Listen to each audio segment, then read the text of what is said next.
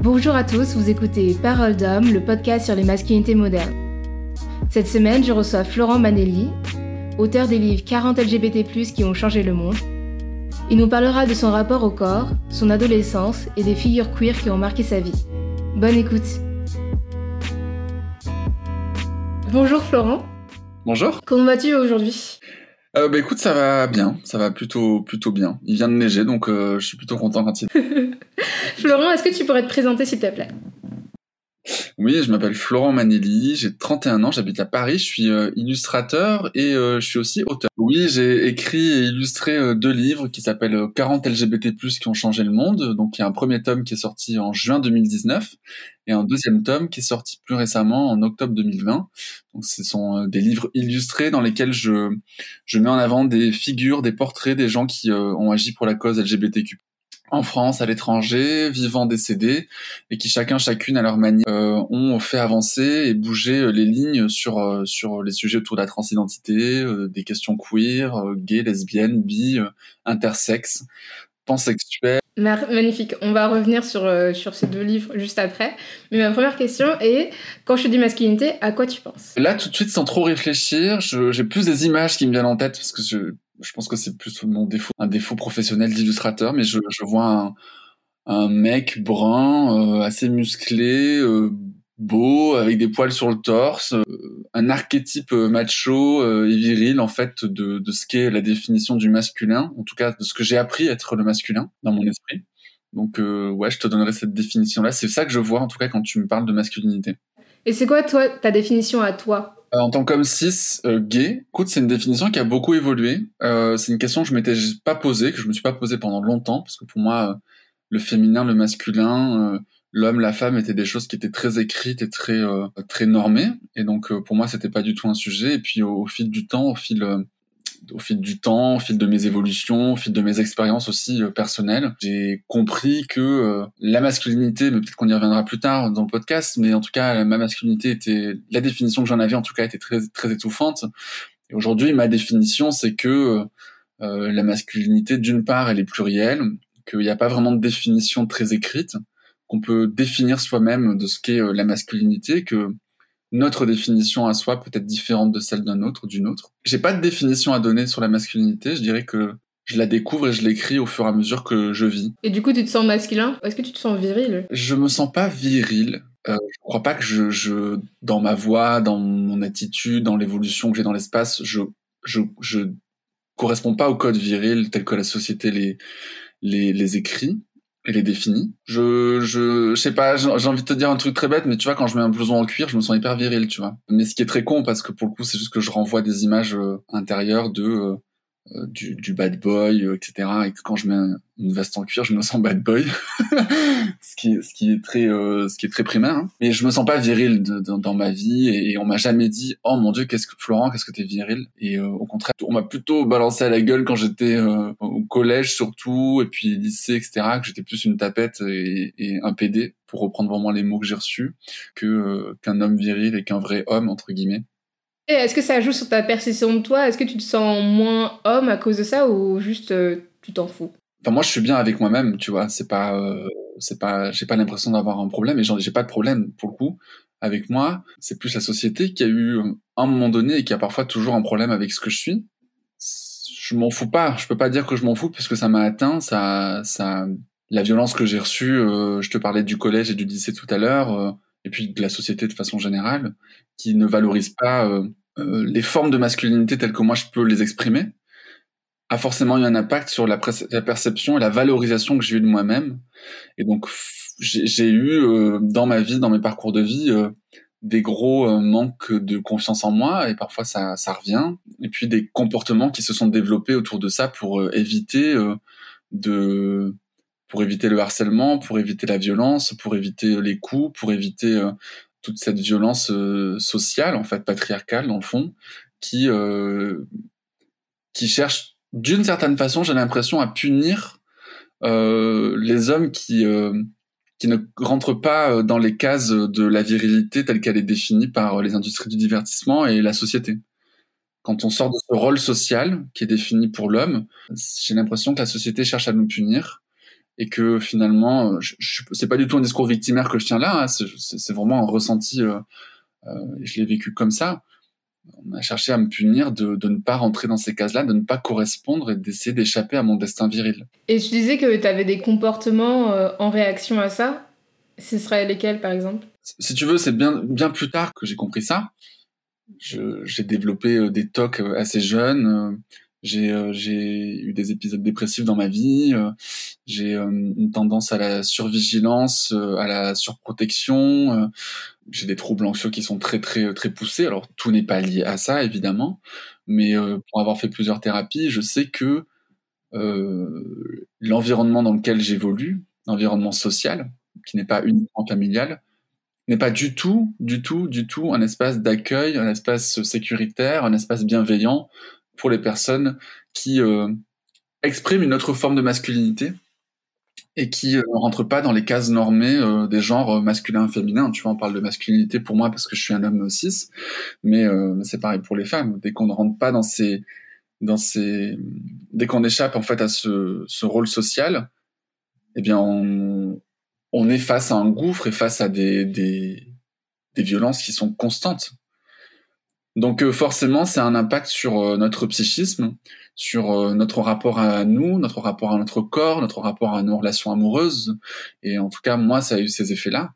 Et c'est une lente déconstruction des normes genrées et une lente déconstruction aussi de ce qu'on pense être valable pour soi et de la valeur qu'on se donne.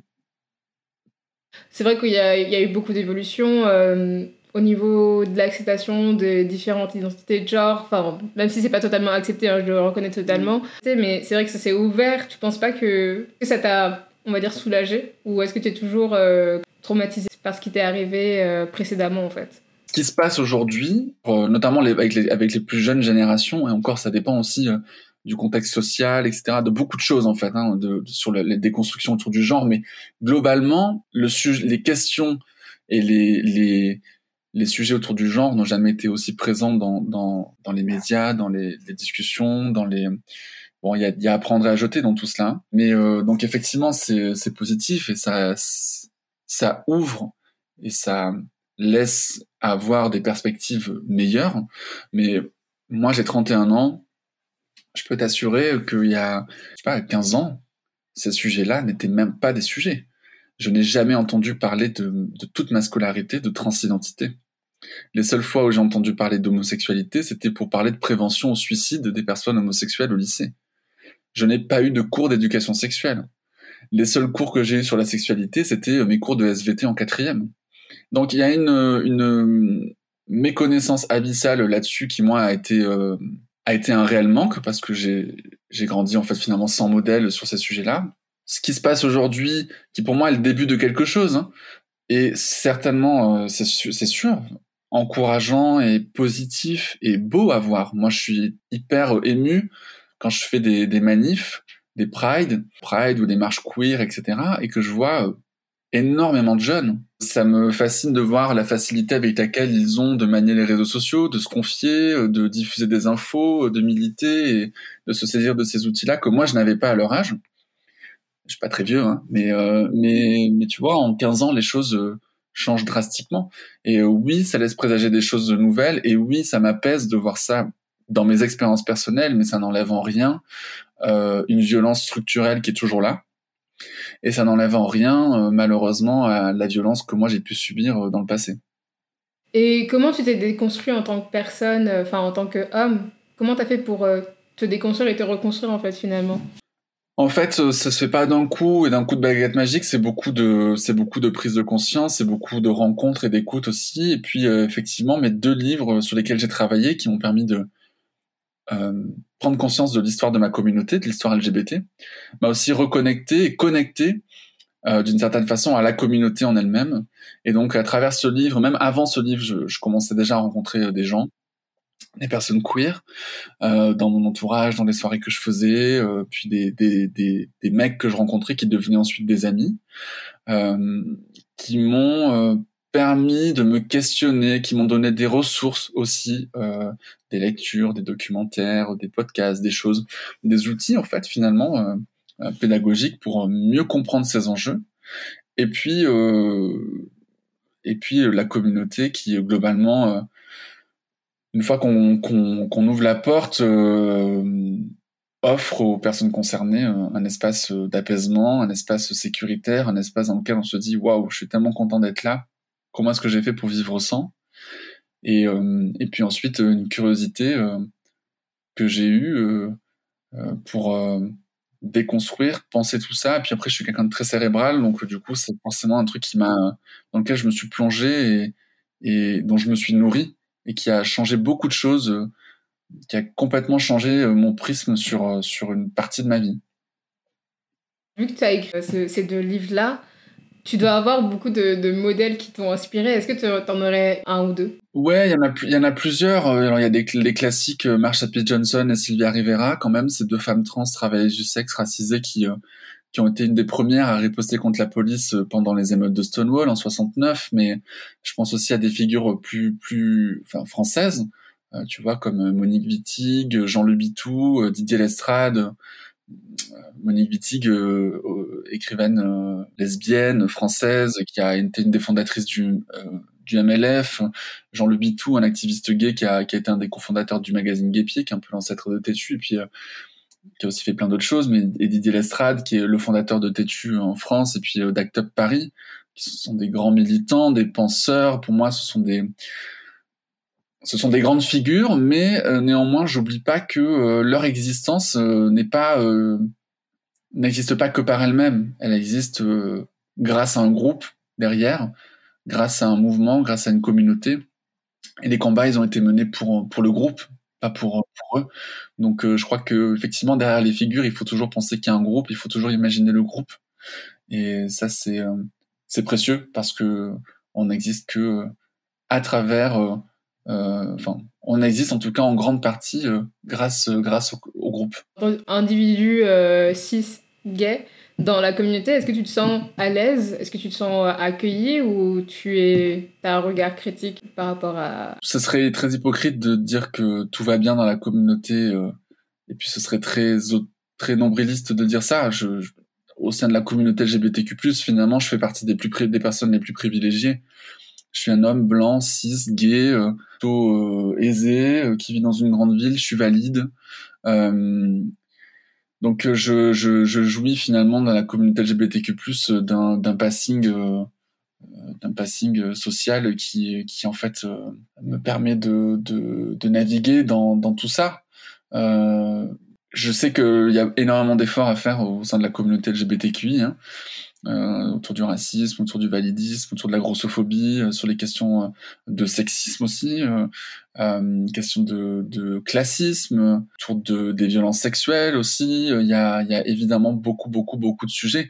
Aujourd'hui, j'ai l'impression d'avoir trouvé des espaces d'écoute et des espaces de vie dans lesquels moi je me sens à l'aise, qui sont plutôt des espaces queer, dans lesquels ce qui pour moi est, une réalité de vie, une réalité d'existence qui n'est pas euh, un simple regroupement euh, euh, affinitaire. C'est-à-dire que je me retrouve avec des gens dans des espaces queer qui qui sont dans un rapport à la vie qui qui me correspond.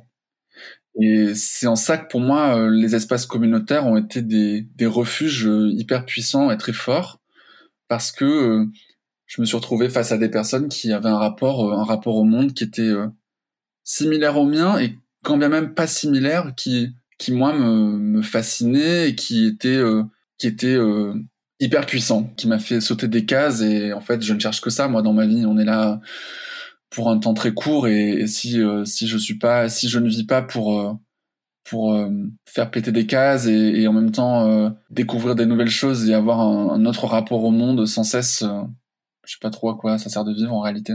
Enfin, qu'est-ce qui t'a poussé à, à écrire ce livre? Est-ce que tu voulais raconter l'histoire euh, des, des, LGBT via des, des figures importantes? Parce qu'il y a peu de représentation Enfin, pourquoi Qu'est-ce qui t'a poussé à écrire ces deux livres? Le premier constat, en fait, c'est euh, je suis vraiment tombé sur un, c'est tout con, mais je suis tombé sur un post Instagram d'un chanteur de pop euh, qui s'appelle euh, Holly Alexander, un groupe de pop qui s'appelle Years and Years. et c'était en février 2017. Il avait posté un post avec une petite photo, un petit pins avec le drapeau arc-en-ciel, en disant en février en Angleterre, on célèbre le mois de l'histoire LGBT, en expliquant tout ce qui était mis en place, etc. puis quand j'ai vu ce post, je me suis dit, what? Il y a un mois de l'histoire LGBT qui existe? Les personnes LGBT ont une histoire, et en fait, ça a été une espèce de succession de questions comme ça qui ont été comme des grosses claques. Et je me suis dit, mais je comprends pas. Je comprends pas euh, que je ne sois pas au courant. Je comprends pas que on ne célèbre pas ça en France. Je ne comprends pas euh, que je découvre ça sur un post Instagram en 2017. Euh, j'avais 27 ans à l'époque je comprends pas. Et en fait, le de ne pas comprendre et d'être sidéré comme ça, ça m'a euh, bah, donné une telle envie de découvrir, comprendre, lire, de, de manger en fait cette, cette histoire qu'on m'avait confisquée en fait clairement pendant si longtemps. Et donc, je me suis plongé et jeté dans des livres, des documentaires, des films, des podcasts, des, des articles de presse, des témoignages, toutes les choses que j'ai pu trouver sur l'histoire LGBTQI+, française et étrangère. Et j'avais euh, depuis un moment envie, euh, parce que je dessine depuis presque dix ans, de, de porter un sujet queer euh, artistique à travers euh, ce que je sais faire, donc le dessin. Et donc j'ai commencé à dessiner des portraits que j'ai postés sur Instagram en, écrivant des courtes biographies. Et puis ces portraits, qui étaient au nombre de 20 au départ, sont devenus une exposition qui a été exposée à la mairie du 14e à Paris, au festival Rock en scène, dans divers endroits et lieux associatifs. Et puis j'avais envie d'aller plus loin que cette exposition, et donc c'est comme ça qu'est né euh, un premier livre, euh, et puis un deuxième, et autour de ces deux livres-là, j'ai monté un format de conférence aussi. Et puis l'exposition continue d'exister et est pas mal euh, euh diffusée dans des écoles, des, euh, des bibliothèques scolaires. Donc ça, c'est une grande, une grande joie et beaucoup d'émotion de pouvoir voir mon travail dans des écoles. Parce que je pense que à 12, 13, 14 ans, j'aurais, j'aurais, je pense, aimé voir ça dans mes établissements. Ça aurait peut-être m'aurait peut-être permis de me sentir moins seul. Et puis finalement, ces deux livres, je les ai aussi faits pour l'adolescent de 14 ans que j'ai été. J'aurais, je pense, aimé euh, alors avoir des modèles et, des, des, des, rôles modèles comme cela, mais aussi avoir euh, une autre approche des questions LGBTQI, euh, autre que celle que j'ai eue moi à l'époque, euh, c'est-à-dire le reportage du, du, mois de juin au JT pour la Marche des Fiertés, et puis des, des films, des farces classiques homophobes et donc, en grandissant coincé entre l'injure et le cliché, euh, je pense que j'aurais aimé, j'aurais apprécié avoir des ouvrages euh, comme cela. Je voulais faire une petite transition par rapport au fait que tu dessines. Est-ce que, en tant que dessinateur, est-ce que ça a changé ton rapport à ton corps en fait? Parce que j'imagine que tu dessines pas que des corps euh, minces.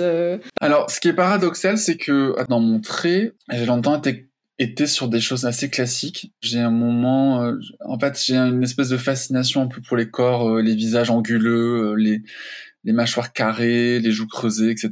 Donc mon mon art, la façon dont je dessine, euh, on longtemps été euh, assez euh, classique, similaire, etc. C'est un truc que j'essaye aussi de déconstruire et de comprendre. je pense que j'ai un rapport au corps qui qui a été qui est quand même pas mal orienté par mes définitions de genre, par les les injonctions que j'ai reçues sur la masculinité, ce que je représente, etc., et ce, que j'assimile être du masculin. Euh, c'est sûr que ce travail-là a été euh, beaucoup plus challengeant et beaucoup plus euh, puissant dans ce point de vue-là, parce que j'ai dû dessiner des corps, des physiques, des visages, des des, des profils que je n'ai pas forcément l'habitude de dessiner. Je pense que ça a enrichi en fait mon mon trait, mon poignet peut-être, mais forcément le comme je dessine beaucoup de portraits, forcément je pense que le dessin a a eu un impact sur euh, mon rapport au corps, mon rapport au visage et mon rapport euh, à l'apparence corporelle, c'est certain.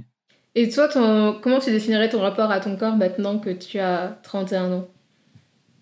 C'est marrant parce que je pensais à ça il y a pas très longtemps et en fait j'ai une relation assez apaisée avec mon corps jusqu'à ce que, juste encore une fois, c'est c'est c'est drôle. C'est même pas drôle en réalité. Ça c'est plutôt affligeant dans le fond. Mais c'est plus les autres qui m'ont euh, fait remarquer que mon corps était bizarre, était trop fin, trop mince, était trop maigre, que comme je n'avais pas de muscles et que je n'avais pas forcément d'appétence pour le sport, que j'étais pas un vrai mec. Euh, et ça, c'est plutôt arrivé au lycée parce que j'ai, euh, il se trouve que bon, j'ai pendant longtemps été une taille euh, somme toute assez banale. Et puis en fait, l'année de ma seconde, j'ai pris 10 cm euh, sur l'année, et puis euh, puis 5 cm en, en première, et puis j'ai continué à grandir jusqu'à la fin de ma terminale. Et donc quand on prend des centimètres aussi vite, forcément, ben, on n'est pas très épais. Déjà, je l'étais pas beaucoup, mais voilà, donc j'étais très très très très fin. Mais j'étais ok avec ça, moi j'avais aucun souci. En fait, euh, c'est plutôt euh, plutôt les autres en fait. Et puis aussi, euh, ce sont des périodes où on se compare beaucoup aux autres. Et donc je j'ai grandi dans le sud de la France et il y avait beaucoup de rugbyman dans mon lycée et donc forcément, ben, mon gabarit à côté des rugbyman que tout le monde idolâtrait, euh, qui fascinait tout le monde, qui étaient des exemples de virilité, de masculinité. Euh, face à eux, je faisais pas forcément le poids. Donc euh, mon rapport à mon corps à ce moment-là était assez difficile et compliqué.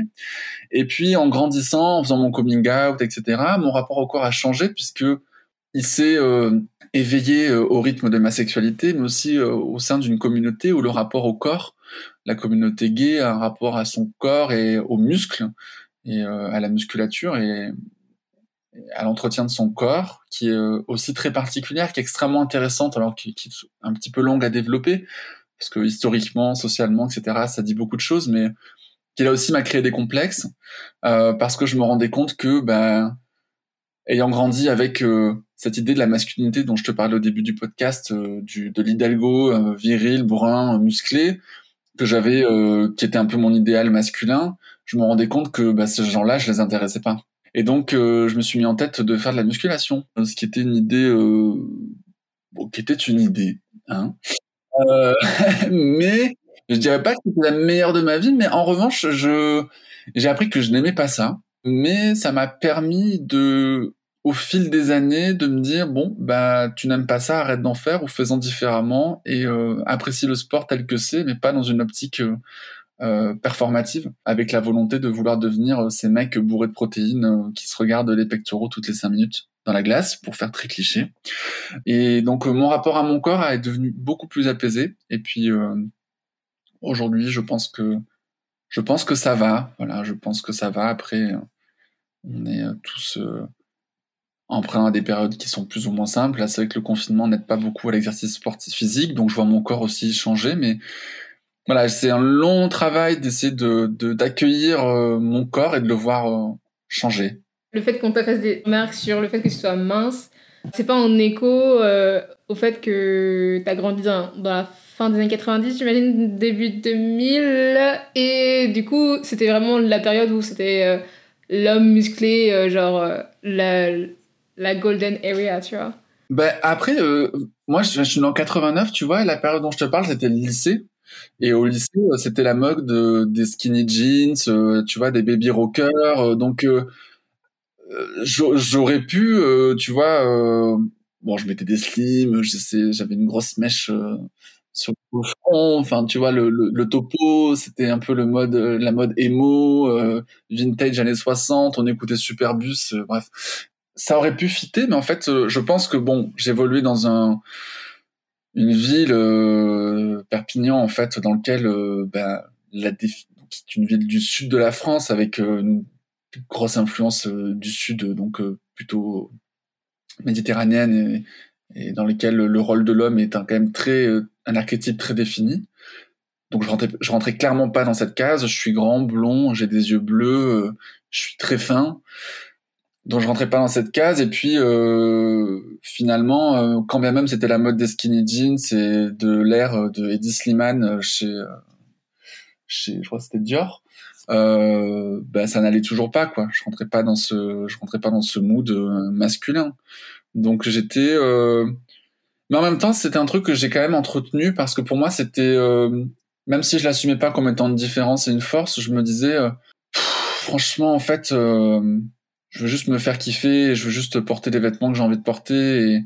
Et, et en fait, c'est aussi peut-être à cette période-là où quand même j'ai reçu pas mal de, de, de, de remarques euh, hyper, euh, hyper euh, violentes sur mon corps que je me j'ai aussi commencé à jouer avec, avec les vêtements. Alors c'était pas toujours très réussi, mais la mode était devenue pour moi un accessoire d'expression, un outil d'expression. Et c'est à ce moment-là aussi que les arts sont un peu rentrés dans ma vie et que j'ai commencé à, à m'exprimer à travers ça et, et à essayer de me démarquer avec ça. C'était peut-être ce genre de personne où peu importe ce que tu faisais, les gens allaient quand même critiquer, tu vois, je pense. Enfin, sans vouloir t'offenser, tu vois. Ils veulent juste trouver un moyen pour te critiquer, finalement. Oui, oui, et puis en fait, bon, euh, le, la période du lycée, le collège, ça reste quand même des des époques où le, le groupe euh, et, la, pression du groupe est forte. ce qu'on veut au maximum, c'est ne pas faire de vagues, être passe-partout, euh, traîner avec des gens un peu populaires. on est très très soumis par ça. En tout cas, moi, je l'étais. Et néanmoins, j'avais des groupes d'amis qui étaient qui étaient un peu des outcasts, quoi, tu vois, qui étaient des gens euh, qui en fait s'en foutaient de ça et enfin qui donnaient l'impression qu'ils s'en foutaient et qui euh, justement euh, essaient de cultiver une forme d'originalité et, euh, et de, d'affirmation de soi. Finalement, ce n'était que de l'affirmation de soi. Hein. C'était beaucoup beaucoup là-dedans. Et comme j'étais pas out et que je me posais beaucoup de questions sur ma sexualité, j'ai aussi grandi dans toute cette période fin collège et lycée euh, avec euh, cette peur d'être découvert, tu vois, qui était un truc qui a aussi vachement euh, joué dans ma construction intérieure et psychique. La peur d'être découvert, la peur, la peur d'eux, tu vois, et comme si j'avais commis une faute atroce d'être d'être moi-même. Donc ça, ça a été, ça a beaucoup joué aussi dans dans le rapport à mon corps et puis dans mon rapport aux autres. Et ton coming out, du coup, tu, tu l'as fait, tu l'as pas fait ou tu l'as fait quand? Bah, tu vois, j'aime bien ta question parce que quand même, tu, tu, tu pars du principe que j'aurais très bien pu ne pas le faire ou que, enfin, c'était pas, c'est pas un prérequis. Souvent, euh, les questions qu'on me pose euh, dans l'intimité ou parfois quand je serais, j'ai la chance de participer à des podcasts ou des choses comme ça, on me demande, euh, et du coup, ton coming out, ça s'est passé comment? Comme si c'était évident que j'avais fait mon coming out. alors, j'en ai fait un parce que pour moi, c'était, je le ressentais comme ça. Je l'ai fait à 21 ans. Ça a été très progressif et un peu un peu soudain parce que euh, je l'ai fait au moment où mon grand-père était en train de, de, de, décéder. Et ça a été un peu un choc pour moi, euh, et puis une réalisation de me dire bah, que dans tous les cas, à la fin de ma vie, je finirais moi aussi dans une boîte en bois, et que si je décidais pas de vivre ma vie euh, telle que je le voulais, telle que j'étais au fond de moi, profondément, et de la vivre réellement, je, bah, je ne ferais que souffrir. Ça serait très difficile en tout cas. Euh, et je, bon, juge pas les gens qui, restent dans le placard pour plein de raisons différentes, pour des raisons de sécurité, pour des raisons, euh, voilà, je suis pas du tout, là pour le coup, je parle de mon expérience perso. Donc j'ai fait ce coming out auprès de mes amis, je, pleurais beaucoup, c'était très, difficile, et puis c'était beaucoup d'années aussi où j'avais, euh, j'avais, euh, j'avais tué une partie de ce que, de ce que je suis. et puis ça a été ma famille ensuite, et puis, et puis au départ j'ai navigué avec beaucoup de maladresse dans ma sexualité parce que je voulais aussi euh, voilà je voulais me faire plus hétéro qu'hétéro euh, même en étant gay euh, euh, voilà je voulais je voulais pas être militant je voulais pas aller à la pride enfin j'étais dans quelque chose de très réac finalement qui était qui était une autre forme de rejet de moi-même. Et ce coming out a été le début de quelque chose mais en même temps c'était vraiment le tout début parce que c'est je, je le coming out je l'ai je l'ai vécu mais c'est c'est après que j'ai j'ai mieux appris, que j'ai appris à vivre que j'ai appris à, à m'épanouir en étant, en étant ce que je suis avec beaucoup de bonheur. Il y a beaucoup de, de parents de la génération de nos parents et plus, euh, plus vieux, qui pensent que euh, souvent la, la vie d'une personne euh, bah, de la communauté LGBT, donc une personne gay ou une personne lesbienne ou, ou trans sera, euh, bah, elle sera évidemment euh, triste, euh, remplie de, je sais pas, de chagrin, de violence et tout ça. Tu disais que, que ouais, ça, ça te mettait plus en souffrance d'être pas out que d'être out en fait. Et, et, oui, je trouve que c'est assez ironique, enfin que c'est une belle ironie, on va dire.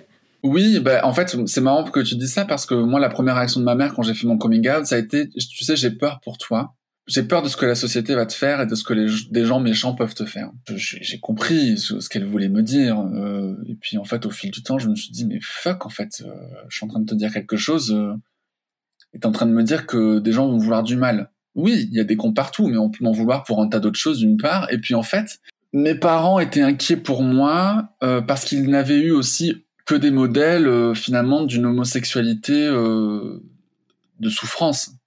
Mes parents ont grandi, ont vécu au même âge que le mien, avec l'arrivée du, du, VIH, du SIDA, avec des personnes homosexuelles autour d'elles qui vivaient dans le placard, donc qui, qui vivaient pas ça bien, leur sexualité librement, avec aucune éventualité pour eux dans leur esprit que je puisse un jour me marier ou avoir des enfants, parce que pour ma mère, en fait, euh, elle faisait une croix sur euh, sa vie de grand-mère quand je lui ai annoncé mon, mon homosexualité. Euh, et en fait, je crois que mes parents ont aussi vachement appris en même temps que moi j'ai appris, parce qu'ils m'ont vu ben, écrire ces deux livres, vivre et être entouré de personnes queer, leur parler, les éduquer, faire ce travail de pédagogie qu'eux n'avaient jamais eu. Et puis, le simple fait de me voir heureux, de parler de ces sujets, de, de me voir heureux dans ma vie, pour eux, je pense que ça a été la meilleure leçon pour se dire. Euh, et c'était un bel apprentissage pour eux, euh, quand bien même ils avaient 45, euh, 50 ans, bref, qu'ils étaient, c'était, mes parents, quoi. Ça a été une belle, c'était une leçon de vie, quoi, pour eux. C'était un apprentissage supplémentaire auquel ils s'attendaient pas forcément, mais et donc ils me posent plein de questions maintenant, tu vois. Ils me disent, attends, j'ai vu ce mot, qu'est-ce que ça veut dire? Euh, Oui, tu sais, euh, il y a une, une, femme trans qui a parlé à la télévision. Euh, je pensais à toi, donc bon, du coup, bon, mes parents sont devenus, enfin ma mère surtout, devenue une espèce d'attaché de presse des questions queer à la télé et dans le journal.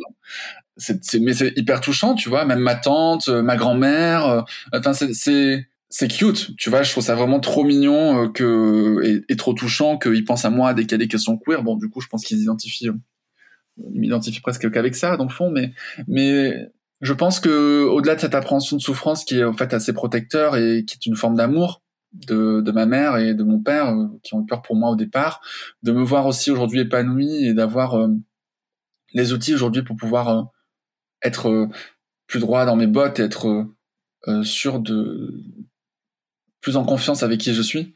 Pour eux, je pense que ça, ça balaye ça balaye beaucoup d'inquiétudes. Oui, je pense que le fait d'avoir plus de représentation, bon, voilà, cette représentation n'est pas totalement complète ni, euh, ni parfaite maintenant, mais je pense que ça aide beaucoup de, de parents. Est-ce que tu penses que ça va changer avec la nouvelle génération de parents, que cette idée de, cette idée de euh, gay égale souffrance va, va partir ou en tout cas être amoindrie? Oui, je pense, et tu fais bien de préciser, et tu as, raison de le dire, qu'elle est quand même incomplète, cette représentation. Les vies de personnes queer euh, racisées euh, euh, ne sont pas les mêmes que, que, que celles des personnes qui sont blanches, quoi. Les, personnes, je veux dire, les, les, les, mécanismes ne sont pas les mêmes, les mécanismes d'oppression ne sont pas les mêmes. On parle beaucoup d'intersectionnalité ces dernières années, c'est pas nouveau, hein, mais je veux dire, on en parle beaucoup plus ces dernières années.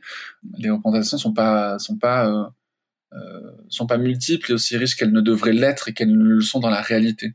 Ensuite, pour répondre à ta question, oui, forcément, leur rapport à ces questions-là a aussi changé parce que d'un point de vue, euh, c'est tout bête, mais d'un point de vue législatif, même si on sait que la loi ne fait pas tout, euh, ça se saurait. Hein, sinon, ça veut dire a plus d'homophobes en France. Euh, mais ce n'est pas le cas. Et donc, forcément, ils ont vu des avancées législatives fortes, comme le mariage pour tous, qui était quelque chose aussi où eux ont aussi vu le visage de l'homophobie avec la manif pour tous, quelque chose de réel et quelque chose de physiquement incarné par Frigide Barjot et consorts. Donc c'était moins euh, volatile, si tu veux, pour eux, donc c'était plus palpable. Et puis, ouais, ils ont vu des avancées, donc je peux, je peux aujourd'hui adopter, euh, sur le papier en tout cas, même si dans les faits, euh, c'est beaucoup plus compliqué. Euh, on parle de, de, PMA, on parle de GPA, euh, on voit un peu plus de personnes transgenres à la télévision, on entend en tout cas davantage parler. Alors après, la question de la représentation, elle se questionne et, et être représenté, c'est bien, mais, mais comment, c'est, c'est, aussi important que la représentation en elle-même. Donc euh, oui, je pense que pour mes parents, c'est euh, quelque chose d'autre. Et euh, j'ai la chance, en tout cas, d'avoir des parents qui sont un peu curieux et qui écoutent et qui et qui sont oui, qui qui écoutent tout ça. Mais c'est dommage qu'on ait qu'on ait besoin de, s'impliquer, enfin d'avoir un, un, ami ou un fils dans la communauté pour qu'on ait pour qu'on change, tu vois. Et mm. c'est ça qui, qui, dérange avec, enfin, qui, est, qui est dommage avec la représentation, qui est pas du tout complète ni, euh, bah, ni parfaite en fait, vu que vu que enfin faut vraiment euh, avoir un, un, aperçu concret à côté de soi pour comprendre euh, la, les multiples facettes de la communauté LGBT en fait. Et, et ouais, c'est dommage, je pense. Oui, je suis d'accord, c'est dommage. C'est dommage parce que finalement, euh, dans ce que tu dis, je l'entends, tu vois, c'est tant que ça me concerne pas, finalement, ça n'existe pas. Au-delà des questions queer, c'est surtout les questions euh, de droits humains. Elles devraient toutes nous concerner. Les questions queer euh, devraient autant concerner n'importe qui que les questions liées au racisme, l'antisémitisme, au sexisme. Moi, tout ça sont des causes qui ont attrait à l'écoute et au respect de l'humain de façon générale. Et elles devraient toutes et tous nous indigner. Il y a forcément des sujets qui nous sont plus proches et plus palpables parce que on les a vécus ou parce que des gens qu'on aime qui sont autour de nous les vivent. Mais je crois que toutes ces causes et toutes ces luttes devraient euh, nous indigner fortement toutes et tous, euh, la préservation du vivant, etc. Oui, tout à fait, mais c'est vrai que je pense qu'il y a beaucoup de gens qui ont du mal à nous voir euh, comme des êtres humains, en fait. Tu vois ce que je veux dire? Ils, enfin, ils pensent vraiment qu'on est les autres et pas de, des personnes comme eux, en fait. Oui, tu, tu tomberas euh, toujours sur des gens qui pensent comme ça, qu'on est les autres, qu'on est celles et ceux qui ne font pas partie du groupe majoritaire. Tu vois, on parle souvent du, du, minorité, du, du, terme minorité. Alors moi, c'est un truc qui me, qui me dérange un peu parce que la minorité laisse sous-entendre qu'en termes de nombre, on est beaucoup moins nombreux, sauf que pour le coup, il n'y a pas d'études en France qui le prouvent et qui le montrent. Et puis la minorité laisse sous-entendre qu'on est, il y a quelque chose d'un petit peu victimaire et d'un petit peu euh, des petites choses soumises, quoi, euh, face à la majorité, au groupe qui prévaut surtout. Euh, moi, je préfère utiliser le terme de personnes marginalisées ou de, personnes marginalisées ou d'une marginalisation, parce que pour le coup, on est plus euh, victime d'un système qui nous invisibilise et nous marginalise et nous met de côté qu'une réelle volonté de notre part de vouloir être moins nombreux, de faire le moins de bruit possible. La communauté queer, mais aussi d'autres communautés, euh, les personnes, les personnes non blanches, euh, euh, les personnes invalides, les personnes grosses, les femmes sont, sont des personnes qui sont marginalisées par ce qu'elles sont. Et ça, c'est c'est pour moi quelque chose qui, c'est un terme qui pour moi est beaucoup plus fort et implique davantage de une expression de l'oppression telle qu'elle est réelle plutôt que euh, d'utiliser le terme minorité qui, je trouve, minimise presque le rôle qu'a euh, le système euh, patriarcal, machiste, bourgeois, cis, hétéro, blanc, valide aujourd'hui dans en Occident beaucoup et puis dans beaucoup d'autres pays dans le monde. Oui, c'est vrai. Moi, je suis totalement d'accord avec ce que tu viens de dire, surtout en tant que bah, en tant que femme noire. Enfin, j'utilise le mot minorité évidemment parce que parce que voilà, c'est un mot que tout le monde comprend, tu vois, mais c'est difficile de dire qu'on est une minorité. J'ai du mal à, à, conceptualiser sur le monde entier, genre qu'on soit une minorité, tu vois, parce qu'on est quand même, mm. l'Afrique c'est très grand, c'est beaucoup plus grand que la France, tu vois, j'arrive pas à comprendre comment on serait une minorité alors que en soi j'ai pas l'impression qu'il y a plus de blancs sur Terre que de personnes de couleur. Mais oui. Je trouve dans le terme minorité, il y a un truc de oh ces pauvres petites choses minoritaires par rapport à nous.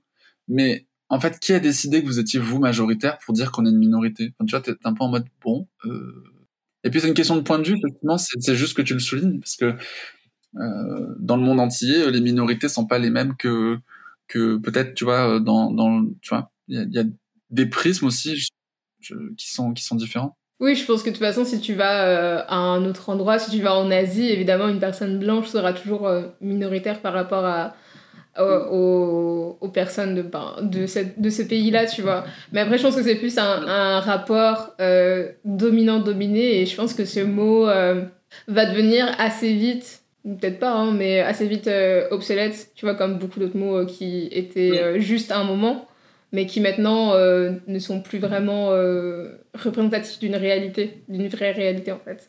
T'as raison, et en fait, finalement, euh, tu me fais même penser que le terme minorité reproduit des systèmes de domination et des dominants dominés, finalement. Quand tu, quand tu désignes un groupe minoritaire, tu recrées par le nombre, par l'impression du nombre, un système de domination. Et, et c'est un petit peu tout ce que je, moi, je, qui, qui me dérange dans les politiques de politique minorité euh, en entreprise, dans les ministères, les institutions, euh, ou les politiques de diversité. Je, je, trouve ça toujours un petit peu euh, flou, farfelu et, et euh, ah, c'est un peu du diversity washing, quoi. Tu vois, je, je sais pas trop. Ça me, ça me dérange en tout cas. Je suis un peu hors sujet là, mais je sais pas. Mais... enfin, non, t'inquiète pas. Enfin, c'est bizarre. Les mots qu'on utilise des fois sont assez. Euh, enfin, ils disent beaucoup et ils disent euh, absolument rien en même temps. En fait, c'est très. très... Ça rend confus, on va dire. Ouais. Écoute, je pense qu'on va conclure sur, euh, sur la dernière question, qui est très importante, évidemment, qui est une chose que toutes les femmes devraient savoir sur les hommes, selon toi. C'est une question qui, euh, est beaucoup censurée sur les, sur les réseaux sociaux, qui est comment faire pour que les hommes arrêtent de violer Ça, c'est une vraie question qui devrait euh, questionner tout le monde, tous les hommes. Donc, j'ai pas de conseils à donner aux femmes. Je crois qu'elles s'en sortent bien et elles n'ont pas besoin de mes conseils. Pour le coup, je suis pas une femme et je ne vivrai jamais ce qu'est d'être une femme. Je crois, en tout cas. Il y a une telle force dans les mouvements féministes. Je me sens parfois petit face à ça et je trouve ça beau. Et au-delà de la beauté, je trouve c'est c'est puissant. Il faut pas oublier ce que les combats euh, féministes et lesbiens ont amené euh, au droit gay, au droit LGBTQI+, aussi, dans, si on regarde l'histoire. Je pense qu'on a beaucoup à apprendre les uns des autres, et donc, euh, pour le coup, j'ai aucun conseil à donner aux femmes, je, suis, je les écoute. Florent, où est-ce qu'on peut te retrouver sur Internet? Sur les internets, on peut me retrouver sur mon site web, donc florentmanelli.com, sur les réseaux sociaux, euh, sur ma page Facebook, sur mon compte Twitter, Flo Manelli, et sur mon compte Instagram, Flo Manelli. Euh, puis alors pour les plus euh, underground, il y a Pinterest aussi, mais bon là pour le coup c'est moins intéressant. j'adore Pinterest aussi, je vais te suivre. Moi aussi j'adore Pinterest. bon, en tout cas, merci beaucoup Florent de m'avoir accordé une petite heure ensemble et bah, merci, merci beaucoup. C'était super.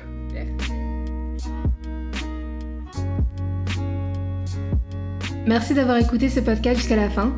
Si vous avez aimé ce genre de contenu, n'hésitez pas à laisser 5 étoiles et un commentaire sur Apple Podcasts. Cela nous aiderait énormément. Pour suivre toute l'actualité de genre, suivez-nous sur Instagram à genre-les podcasts et sur Twitter à genre les podcasts. À la semaine prochaine!